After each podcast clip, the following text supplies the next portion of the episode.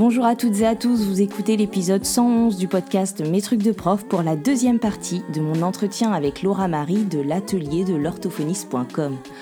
Je suis Émilie Lefatan, je suis formatrice et coach professionnel spécialisée des métiers de l'enseignement, de la formation et de l'éducation. Et dans ce podcast, je partage avec la communauté enseignante des réflexions, des outils, des idées et plein d'autres choses dans le but de réfléchir et faire réfléchir aux pratiques et aux métiers d'enseignant dans toutes ces dimensions. Ce podcast est disponible sur toutes les plateformes et sur le site mestrucsdeprof.fr. Avant d'écouter cet épisode, je vous invite à d'abord écouter l'épisode 110 pour entendre le début de notre échange. Voici donc la seconde partie. Alors nous revoici et euh, commençons avec euh, une question d'une auditrice au sujet de la méthode globale. Elle voulait avoir euh, ton avis concernant la méthode globale et notamment en lien avec l'apprentissage des sons complexes. C'est un sujet. Hein. la méthode globale. Parce qu'alors en fait, théoriquement, la méthode globale n'est pas du tout, n'est plus du tout enseignée bah à l'heure actuelle. Mais là, c'est la théorie. Théoriquement, elle n'est plus du tout enseignée, sauf qu'en fait, dans les faits, dans les faits, quand tu regardes, alors là, moi, mon dernier, je sais pas si tu avais suivi mes derniers posts, mais là, oui, j'ai suivi. C'était de savoir à quel point on mettait de la globale dès la maternelle. Bon, ça, c'est un sujet à part entière. Mais bon, là, si j'en reste du coup aux méthodes de lecture euh, qu'on donne aux enfants en, début d'apprentissage, il y a quand même beaucoup de passages par la globale. Mm. Et là, et là, et là, et là, et surtout ceux dont les enseignants n'ont pas forcément conscience, c'est que, euh, et c'est vraiment un de mes, chevals de enfin, de mes chevaux de bataille, je devrais dire, euh, c'est que quand on aborde l'orthographe, euh, l'orthographe est quand même beaucoup, beaucoup, beaucoup abordé de façon globale à l'école. C'est-à-dire qu'en fait, on donne des mots à mémoriser. Ouais mais sans les étudier, sans ressortir la fréquence euh, de, des sons, sans étudier vraiment les graphies en termes de, de, bah, tu vois, de position. Quand il est en initial, quand il est en médiane, quand il est en finale, ça c'est de l'analytique. Moi je prône l'analytique en fait, vraiment. Et là, du coup, par exemple, la question de l'auditrice sur la globale pour les sons complexes, non. Si on fait en, en global, donc admettons qu'on veuille travailler les sons complexes comme aïe, ouïe, œil. Euh, et qu'on fasse du coup euh, mémoriser de façon globale à l'enfant euh, un mot qui comporte des aïe ou œil, si on va pas décortiquer comment se construit des mots qui ont aïe ou œil, je veux dire sur le plan orthographique, c'est-à-dire que, eh bien, un mot qui se termine en aïe, donc là déjà, où se situe le aïe? Est-ce qu'il est au milieu du mot? Est-ce qu'il est à la fin du mot? S'il est à la fin du mot, est-ce qu'on a un mot masculin ou un mot féminin? Parce que si du coup c'est un mot masculin, ça va se terminer A-I-L. Si c'est un mot féminin, ça va être A-I-L-L-E. Et c'est une structure qui revient tout le temps pour les ouilles, pour les œils, pour les œils aussi. Et si c'est en milieu de mot, ça va être A-I. L-L ou mm. O-U-I-L-L. Et ça, amener les enfants à analyser ça, mais c'est tellement capital. On peut pas le faire de façon globale en fait. Ouais. On peut pas. Mais en fait, je, pense que ce qui est difficile des fois, c'est de, décomposer déjà pour soi en tant que en tant qu'enseignant de redécomposer les cas et de, soi-même aller analyser et d'amener les élèves ben, par l'analyse de, de, corpus et de et de et, de mots de comparaison de dire ah ben, voilà, à tirer des conclusions voilà tu vois ne serait-ce que pour la graphie du haut tu vois, tu mets, tu mets des étiquettes, euh, tu amènes les enfants à, essayer de voir, bah oui, tiens, le EAU, c'est quand même quasiment tout le temps en fin de mot qu'on le rencontre, le EAU. Oui, ben oui, on peut tirer ce genre de conclusion. Même les mots qui se terminent en O, euh, donc soit ça va se terminer en EAU, soit ça va se terminer en OT en français, la majorité. Alors on peut avoir du AUD comme dans crapaud, mais quand même, en termes de fréquence, les amener à prendre conscience que quand on a un mot qui se termine en O, il y a de fortes chances que ce soit soit EAU, soit, A, euh, soit OT, comme escargot, comme euh, et c'est quand même, mais ça et c'est pas abordé comme ça tellement en fait l'orthographe. C'est un autre message que moi j'avais envie de faire passer euh, aujourd'hui, c'est-à-dire d'éviter d'aborder l'orthographe de façon globale, c'est-à-dire t'abordes l'orthographe de façon globale quand tu proposes des listes de mots à mémoriser. Voilà. Sans les analyser. Et pourtant, c'est tellement et tellement fait. Et, et parce qu'aussi, euh, je pense qu'il y, y, a un moment donné où on, je sais pas comment dire, mais où on, estime que les élèves l'ont fait avant ou, ou, qu'ils le savent et on donne, on, donne les mots euh, sans, comme tu dis, sans les analyser, sans créer d'analogie. On va donner, ben, parce que euh, aujourd'hui on a envie de faire une dictée avec euh, râteau et, et, manchot. je sais pas quelle phrase pourrait avoir les deux, mais et on va leur donner ces mots-là à apprendre parce que c'est dans cette dictée-là. Alors que, et j'ai vu en plus que c'est ce que tu faisais dans les, dans les listes de mots par que tu proposes sur ton site. C'est, ben, en fait, euh, ce serait tellement plus simple d'organiser les mots quand on, quand, après les avoir étudiés et avoir euh, euh, tiré ces conclusions-là avec les élèves, encore une fois, et de mettre du sens plutôt que de leur prendre la liste comme ça. C'est mieux pour le travail orthographique, tu vois. Là, si je peux faire vraiment passer un message, c'est d'éviter, enfin, de faire attention au travail thématique. Attention au travail thématique en orthographe, mais vraiment attention. Parce que moi, je vois beaucoup passer, du coup, bah, y a des, je, sais, qu'il y a des supports qui sont à la mode chez les enseignants euh, pour travailler, tout ce qui va être. Et, en soi, les supports sont beaux et intéressants parce que du coup, ça amène les enfants à s'intéresser à l'art ou à s'intéresser à l'histoire ou à s'intéresser. Mais là, je voyais du coup chez un petit gars que je suis en CE2 qui probablement a ces dictées thématiques-là, il fallait qu'il mémorise, je sais plus, Sphinx. Euh, comment dire, euh, euh, sarcophage, enfin mm. des mots qui sont ultra complexes. En fait, sur lesquels on peut déjà se poser la question de, la fréquence. C'est-à-dire que des mots, en fait, il faut aussi qu'il y ait une gradation chez les enfants et dans le vocabulaire qu'on propose à mémoriser aux enfants en termes de fréquence. C'est-à-dire, il faut d'abord qu'ils puissent mémoriser du vocabulaire de la vie de tous les jours, du vocabulaire qu'on va rencontrer, enfin rencontrer et rencontrer et rencontrer.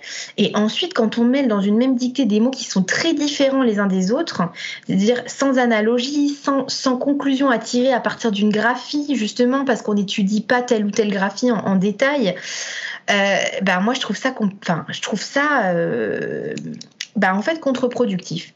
Contre-productif dans le sens où oui, peut-être que du coup ils vont retenir quelques petits mots par-ci par-là, mais en fait ils vont pas réussir à bien les catégoriser, ils vont pas réussir à bien les réexploiter ensuite en fait. Donc attention au travail thématique et attention à tout, de tout miser sur la mémorisation. C'est-à-dire qu'une mémorisation sans analyse, sans décortiquage, enfin sans, c'est très peu efficace en fait. C'est très peu efficace.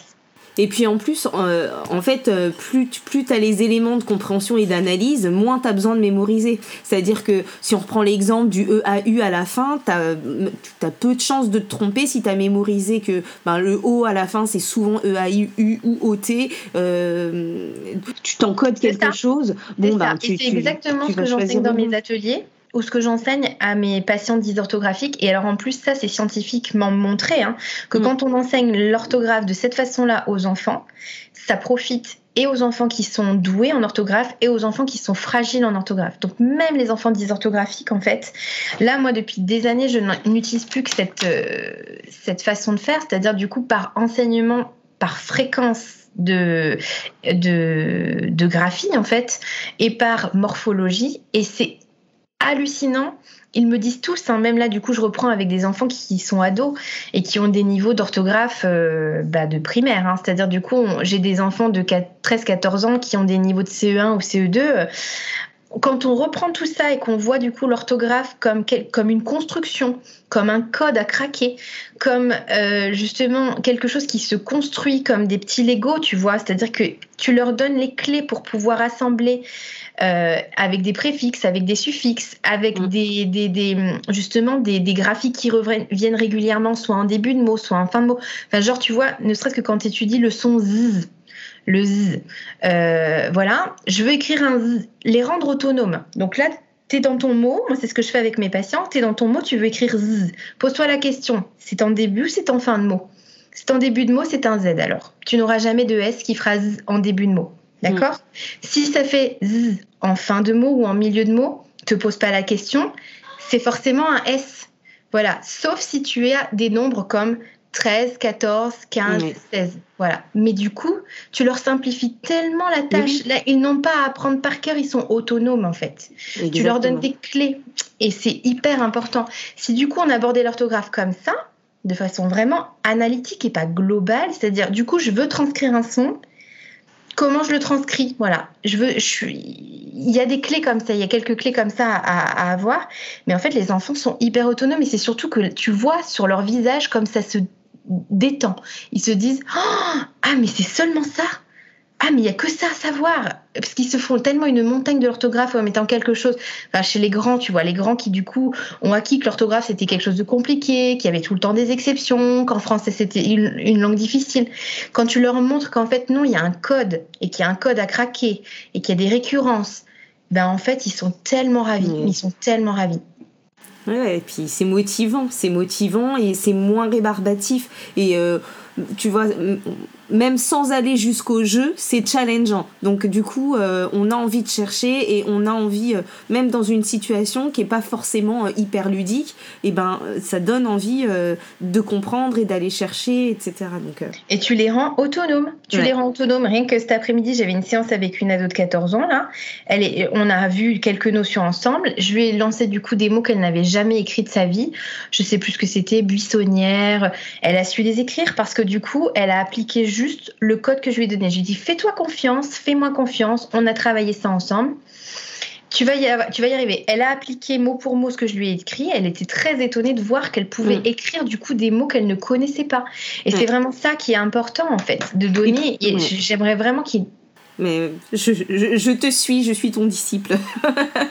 non, mais je suis complètement d'accord parce qu'en plus, euh, quand, on, aborde les choses, l'orthographe euh, à partir de la mémoire, c'est tellement pléthorique en fait que du coup euh, c'est décourageant c'est à dire qu'il y a ceux qui voilà il y a ceux qui ont déjà suffisamment mémorisé pour pour que ça soit facile, en fait, ils se rendent pas compte qu'eux et donc ils sont pas découragés. Et puis tous ceux qui rencontrent en fait des difficultés, pour même sans aller euh, jusqu'aux élèves qui ont des troubles 10, hein, euh, mais qui rencontrent des, des, difficultés, se découragent et on trouve des fois des adultes encore qui sont persuadés qu'ils sont incapables d'être bons en orthographe, alors que quand on leur donne la bonne règle et le bon truc, dire non mais attends, il y a une règle pour ça, t'as pas besoin d'apprendre le dictionnaire par cœur. C'est ça.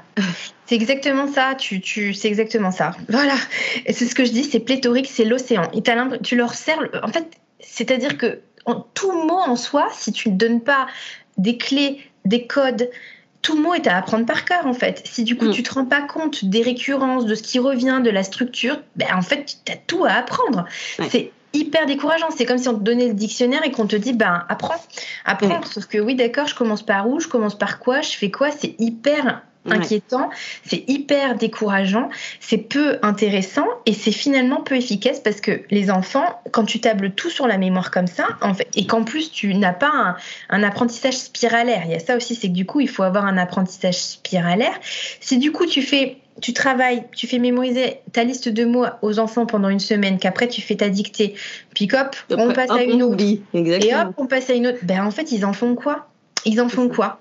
C'est, c'est, voilà. Et ils peuvent pas le réutiliser en fait. Et c'est ce que tu disais sur le, sur le, l'approche thématique, c'est que du coup, ben si tu te retrouves pas un peu dans cette thématique-là, tu vas pas le réutiliser. Alors que si tu es rentré par, ben aujourd'hui, euh, on va travailler sur les mots qui se terminent par o, pour reprendre l'exemple de tout à l'heure. Bon, ben forcément, il y a un moment donné où tu vas euh, pouvoir euh, même en tant qu'enseignant, où on va pouvoir remobiliser cette connaissance, dire bah, vous vous souvenez ça, on l'a vu, euh, on l'a vu à tel moment, on a peut-être éventuellement un affichage dans la classe, etc. Puis des mots en haut, on en a enfin n'importe quoi, quel que soit ton, ton, ton, ton, on en a besoin tout le temps et on peut aller les remobiliser. Vous vous souvenez, un mot qui se termine par O, enfin voilà, par comment, enfin comment il peut se terminer, euh, lequel on choisit. Pareil pour les ailles, etc. On peut mm. remobiliser du coup en fonction de nos thématiques, aller chercher comme ça. Et je pense qu'il vaut mieux du coup aborder l'orthographe de façon différente et faire très attention au travail thématique. Mais vraiment, c'est dangereux. Mais même moi, alors c'est un écueil, hein, même moi en tant qu'orthophoniste, quand j'ai démarré, on avait beaucoup de jeux orthophoniques aussi qui travaillent de façon thématique. On va travailler sur le thème du sport, le thème euh, des animaux. Mais en fait, là, je me, je, me, je me, revois faire par exemple des petits bacs, tu vois, petits bacs avec des enfants mm. pour les faire écrire et après retravailler ce qu'ils avaient eu du mal avec. Mais je me vois leur faire écrire, du coup, on, se fait une liste de mots, enfin, tu vois, sur les animaux marins requin, dauphin, baleine. Je, t'en donne trois qui sont toujours, euh, enfin voilà, mm. euh, hyper compliqués parce que requin, souvent, ils savent pas écrire le Q-U-I-E-N.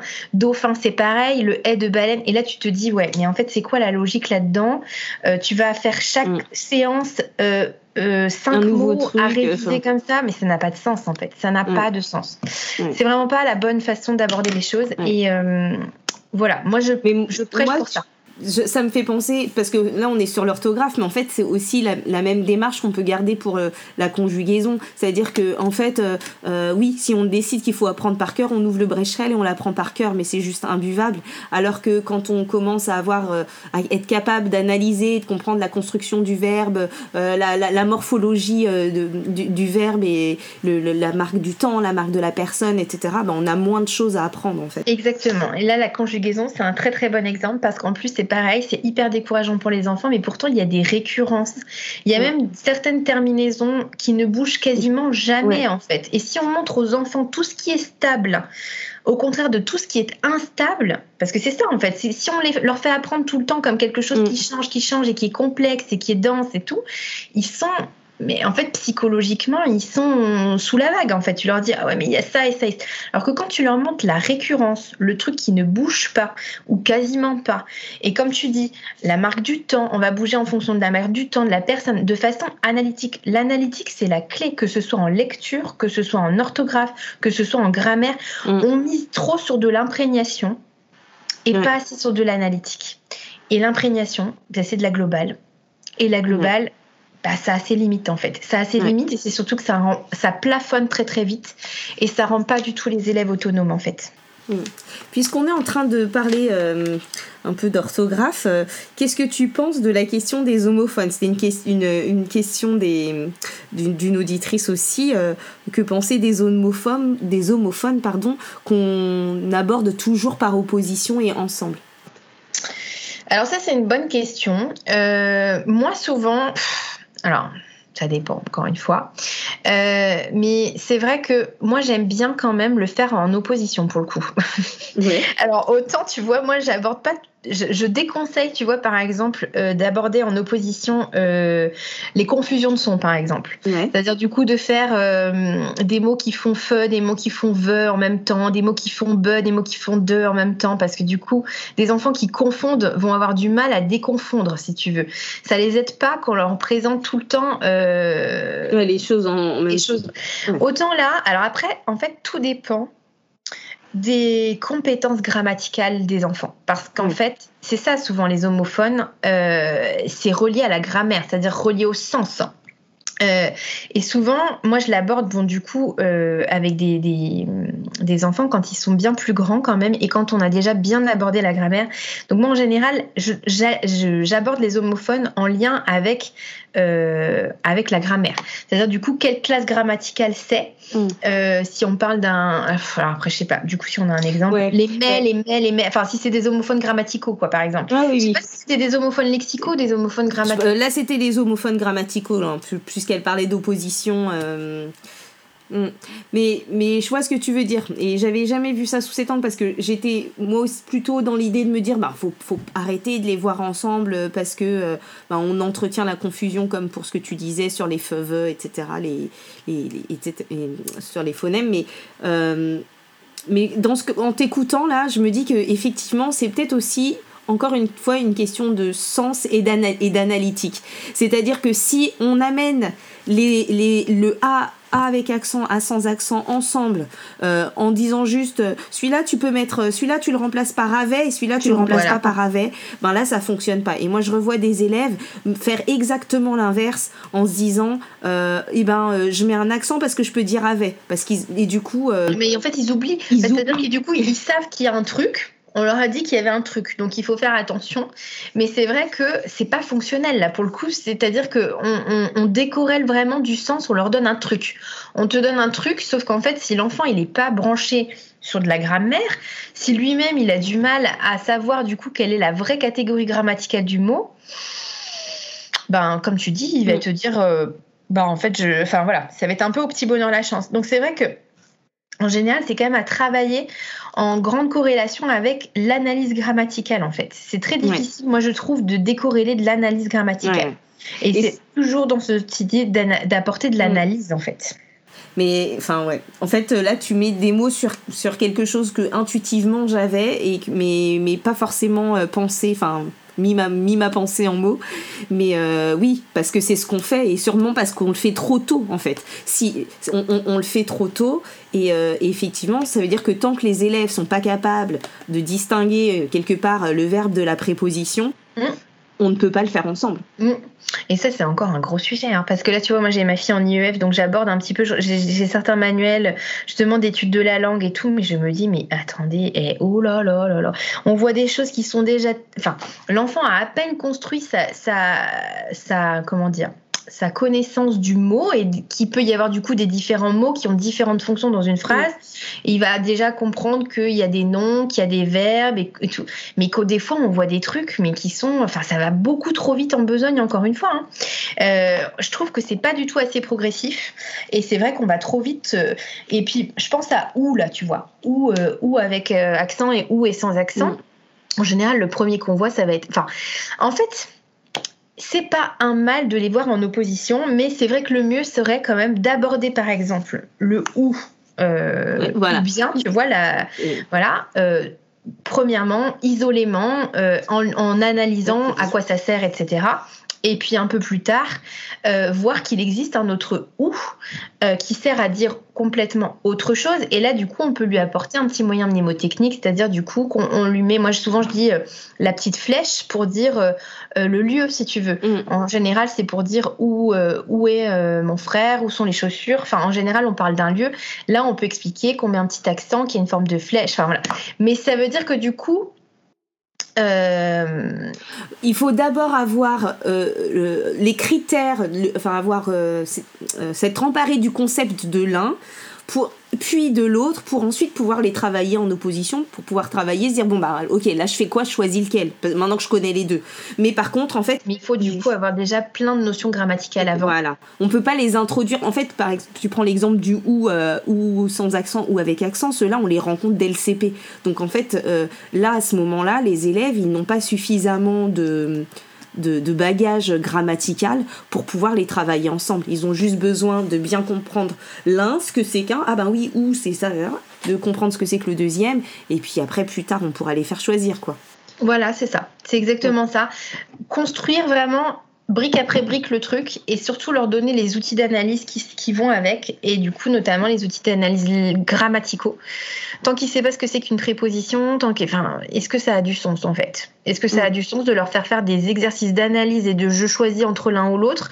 Si c'est pour aller leur donner des petits trucs et astuces, euh, enfin tu vois, comme tu disais, le a et avait, enfin a avec, tant qu'ils ne savent pas ce que c'est qu'un verbe, est-ce que c'est qu'un verbe conjugué, est-ce que c'est qu'une préposition, enfin est-ce que ça a du sens de, les amener à faire ce genre d'exercice, quoi?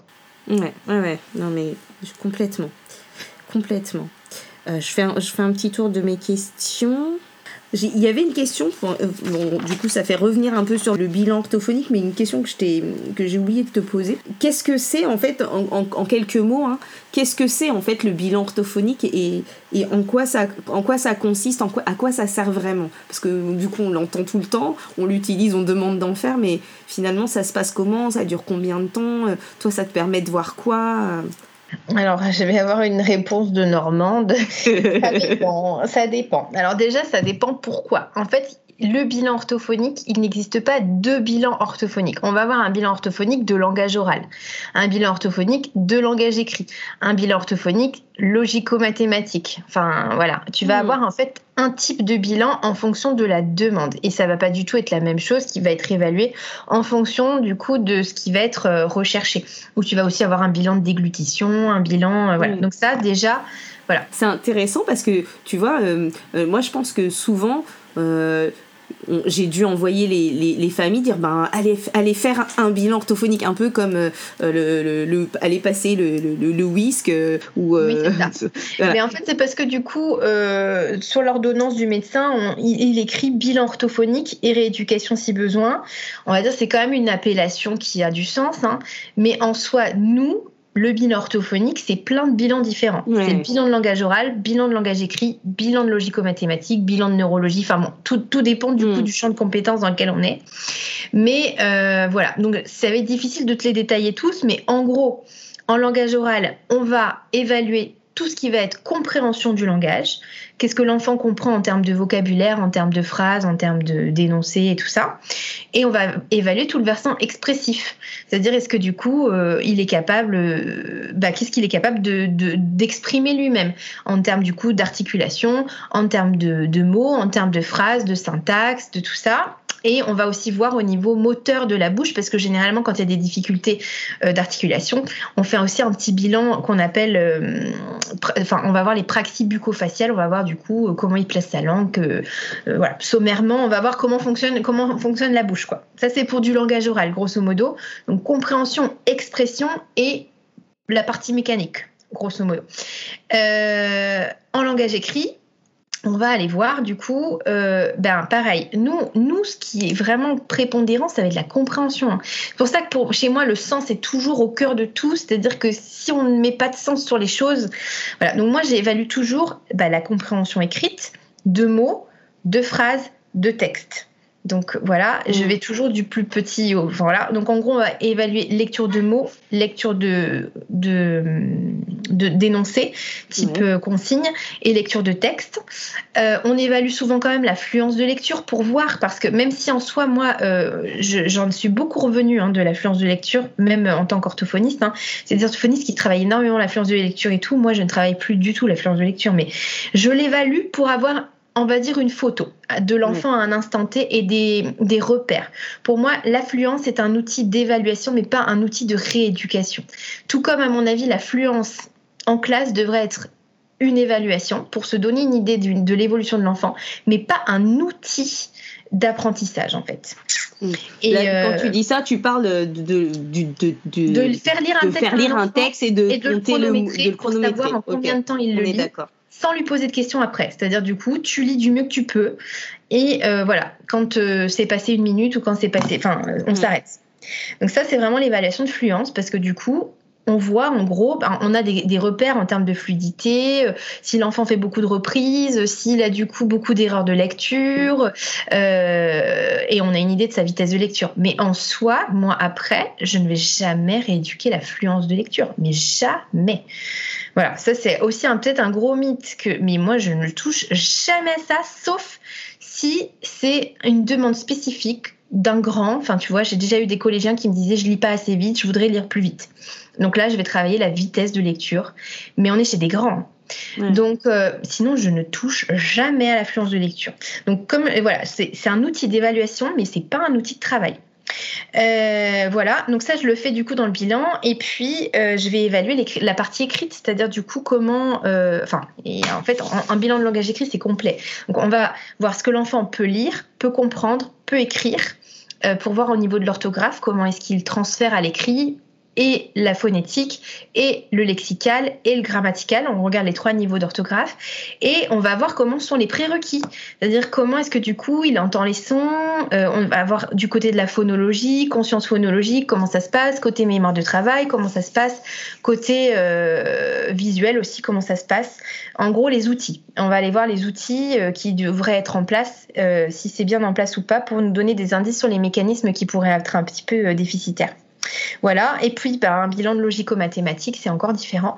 Là, on va vraiment évaluer en gros euh, l'enfant dans son raisonnement, euh, dans la numération. Est-ce que du coup la numération est bien complète? Est-ce qu'il a une bonne conscience du nombre? Est-ce qu'il sait bien compter, dénombrer? Enfin voilà, il y a tout, mm. tout, tout un travail autour du... Enfin, de la compréhension des consignes encore, euh, et puis en fait des, des, techniques opératoires. Euh, il va y avoir plein plein de choses autour de ça, mais c'est vraiment un bilan spécifique en fait. Donc un bilan orthophonique en fait c'est plein de choses différentes. Euh, voilà si je comprends bien, du coup, c'est c'est pas euh, un texte fixe comme la Weiss ou le, le Whisk, etc. C'est toi qui as plusieurs une batterie d'exercices. C'est normé. C'est normé. Alors chaque chaque chaque orthophoniste à son bilan. Enfin, on va dire qu'on a des bilans euh, normés qui existent, des batteries de bilan différentes. Après, chaque orthophoniste achète un peu la batterie de bilan qui lui parle, avec laquelle elle est à l'aise. Mais euh, c'est tu, tu enfin, c'est toujours le même texte dans ta batterie de bilan. D'accord, ok. Oui, comme ça, ça te permet d'avoir des repères aussi. Comme ça, as quand même un, repère. Donc, en gros, un bilan, c'est ça. Ça, c'est le bilan. C'est la partie technique du bilan, mais on va aussi avoir, du coup, tout un entretien avec les parents pour mm. connaître le cadre, le pourquoi du comment on consulte. Donc, toute la partie qu'on appelle l'anamnèse pour remonter un peu dans l'histoire de l'enfant.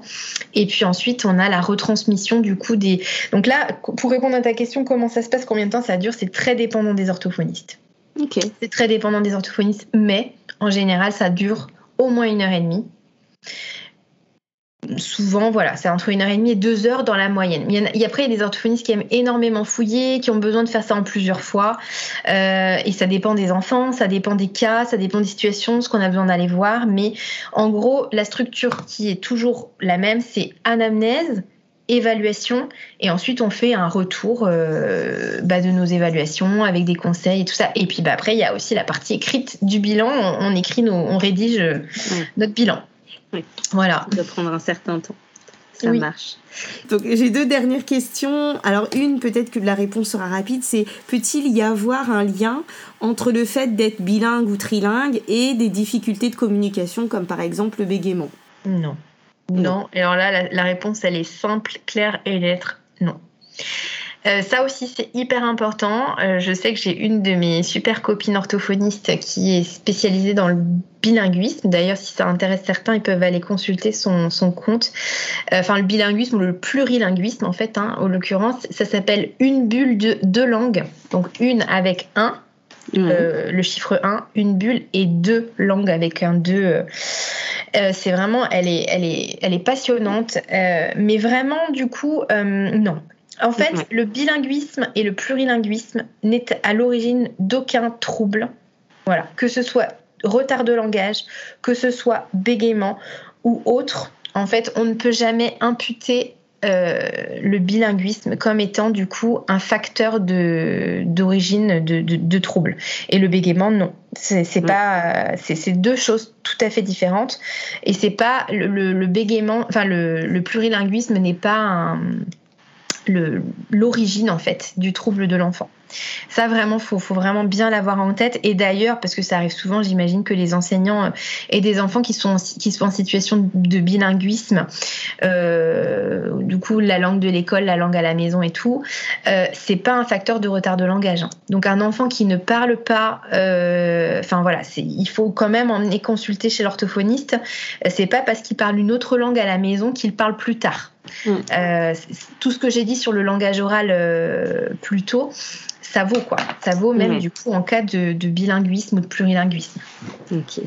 On va dire sauf si du coup l'enfant est enfin monolingue, c'est-à-dire du coup il, dans sa famille il ne parle qu'une langue, qu'il vient d'arriver dans le pays et qu'il est en pleine phase de découverte de la langue. Hein. C'est-à-dire que si, les, les élèves allophones Évidemment que là, du coup, il va pas être fluent en, français et il va pas bien comprendre le français, ça c'est évident.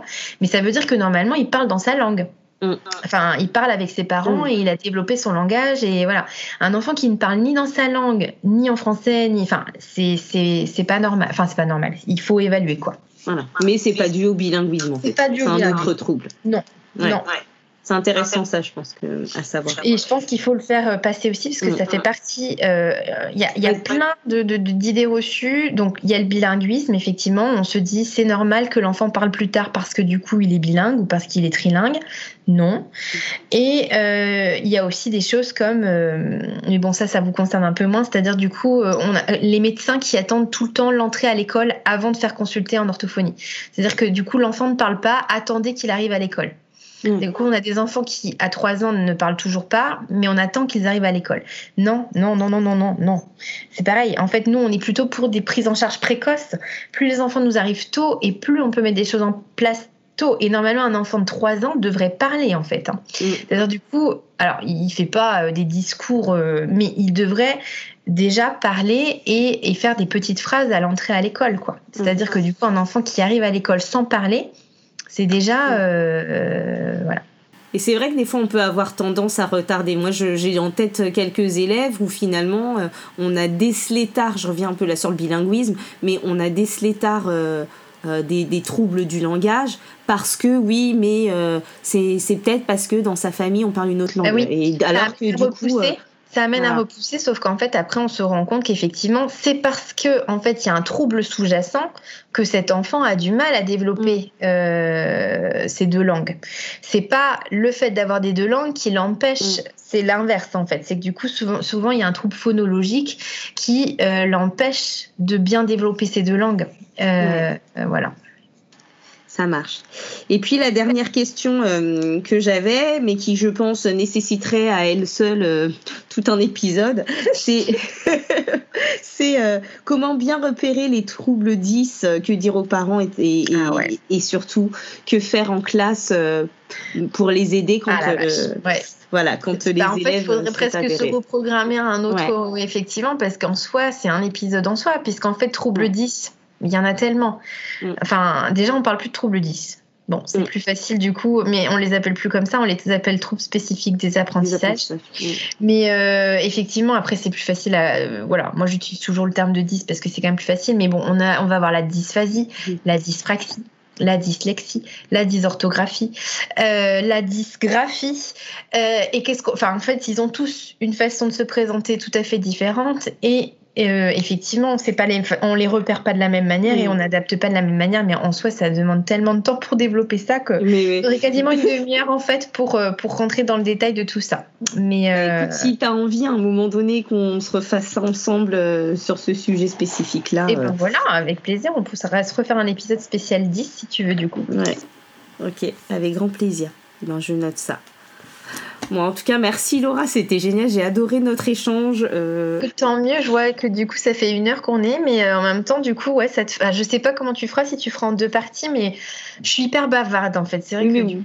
Moi aussi, mais là j'avais très envie en plus de t'écouter. J'étais tellement d'accord. Alors les auditeurs, ne, les auditrices ne me voient pas, mais j'acquiesçais à ce que tu disais. je hochais la tête. Et, euh, et non, c'est chouette. C'est chouette. En plus, je pense que tous les éclairages que tu as donnés, que ce soit sur euh, des petits observables bien précis pour pouvoir euh, peut-être arbitrer autrement, comme tout ce, dont, tout ce dont on a parlé sur l'orthographe, etc. Je trouve que c'est hyper important. Et, et c'est vraiment l'objectif que j'avais de pouvoir euh, dire ben, si tu pouvais parler aux enseignants euh, auxquels tu ne parles pas d'habitude, qu'est-ce que tu leur dirais? Ah ouais, Moi, il y a deux choses vraiment c'est attention à l'affluence de lecture vraiment. Mm. Et du coup, à la vitesse de lecture, en fait, la vitesse n'est qu'un élément et c'est vraiment un élément secondaire de la lecture, enfin vraiment. Ne pas décorréler la lecture de la compréhension. Voilà, on travaille pas. En fait, moi, je déconseille de travailler euh, un petit bout de ci, un petit bout de ça, un petit bout de ça, un petit bout de ça, puis on met tout ensemble. Et en fait, non, la lecture. En fait, ce qu'il faut se dire, peut-être ça va être la phrase de fin, mais la lecture et de l'orthographe, c'est coder ou décoder un message. D'accord mm. Du coup, quand on lit, on décode un message. Quand on écrit, on encode, on met en code un message. C'est que du code, mais du coup, il faut que c'est du sens, en fait. Voilà. Donc, il faut que je lise du sens et que je mette du sens. Il faut que j'écrive du sens et que j'y mette du sens. Tout est dans le sens. si on décorait du sens, on est. C'est comme d'ailleurs, je ne sais pas si ça se fait, c'est peut-être plus chez les orthos, mais faire lire des mots qui n'existent pas. Mm.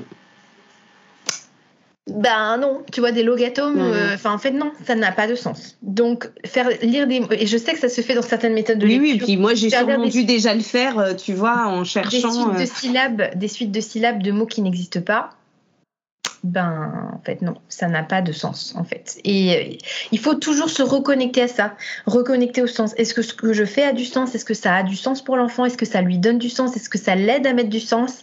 C'est souvent ce qui aide à garder le cap en fait dans, le, dans tout ça.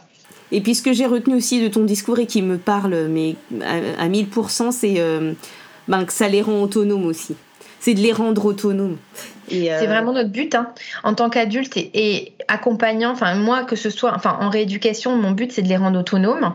Et le but de l'enseignant aussi, c'est d'amener les mm. enfants à être les plus autonomes possibles. Il faut pas perdre de vue ça. Il faut vraiment leur donner le plus de clés possible pour être autonomes. Et c'est vraiment ça. Euh, sens et autonomie. Enfin, et c'est justement parce qu'on met du sens qu'on devient autonome, parce qu'on comprend.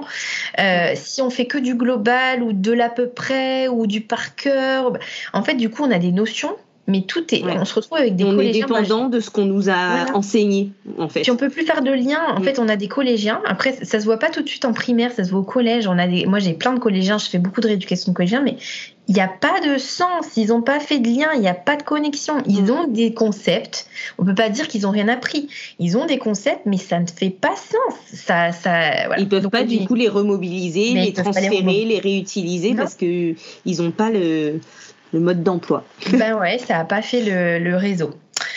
Donc voilà. Eh ben merci beaucoup pour cet échange. Euh, je suis ravie. Est-ce que où est-ce, est-ce que tu veux, euh, enfin où est-ce qu'on peut te retrouver sur euh, la toile et comment eh ben voilà, sur l'atelier de l'orthophonie sur Insta et sur Facebook. c'est là que je suis la plus active en fait. Hein. je suis quasiment là tous les jours. j'ai une forte communauté d'enseignants d'ailleurs qui sont là parce que c'est vrai que moi je, bah, c'est pour la petite histoire. Moi je suis orthophoniste, mais au début je voulais être enseignante, donc j'ai fait toutes les études pour être enseignante. j'ai bifurqué qu'à la fin j'ai fait des études de lettres et j'ai même fait du coup option professorat des écoles et tout. Enfin, j'étais partie pour être enseignante et puis au dernier moment, j'ai bifurqué vers l'orthophonie. Donc en fait, c'est quand même euh, moi un monde qui m'intéresse. C'est pour ça d'ailleurs que je me suis spécialisée euh, en orthophonie dans la prise en charge des troubles des apprentissages. C'est parce que du coup, je suis à la jonction entre le soin et la pédagogie. J'adore la pédagogie. C'est vrai que du coup, euh, je décortique beaucoup, je vulgarise énormément. J'essaie du coup de faire les ponts entre justement tout ce qui va être euh, euh, bah, orthophonie et enseignement. Donc pour les enseignants que ça intéresse, faut pas hésiter à venir me rejoindre. J'adore discuter en plus. Euh, voilà, j'entretiens avec des enseignants, des enseignants spécialisés beaucoup de discussions MP sur tout ce qui est mhm. pédagogie. Je décortique régulièrement des méthodes. Il y a plein d'enseignants qui me qui m'envoient, qui me font découvrir des nouvelles méthodes et qui me demandent ce que j'en pense. Enfin voilà, on décortique ensemble. Et donc voilà, j'essaie de vulgariser au maximum bah, mes connaissances. Euh, bah, c'est ce qui, c'est ce qui a euh, attiré mon regard euh, dans tes posts, quoi. C'est, comme tu dis, la manière de vulgariser, de rendre clair et explicite les choses et de mettre du sens. C'est pas juste de donner le tips, c'est de, de, de, de, dire, bon ben voilà, ça je déconseille parce que ça, ça, ça, ça, ça, ou comment ça fonctionne, ou ce qu'on voit, et on sent que...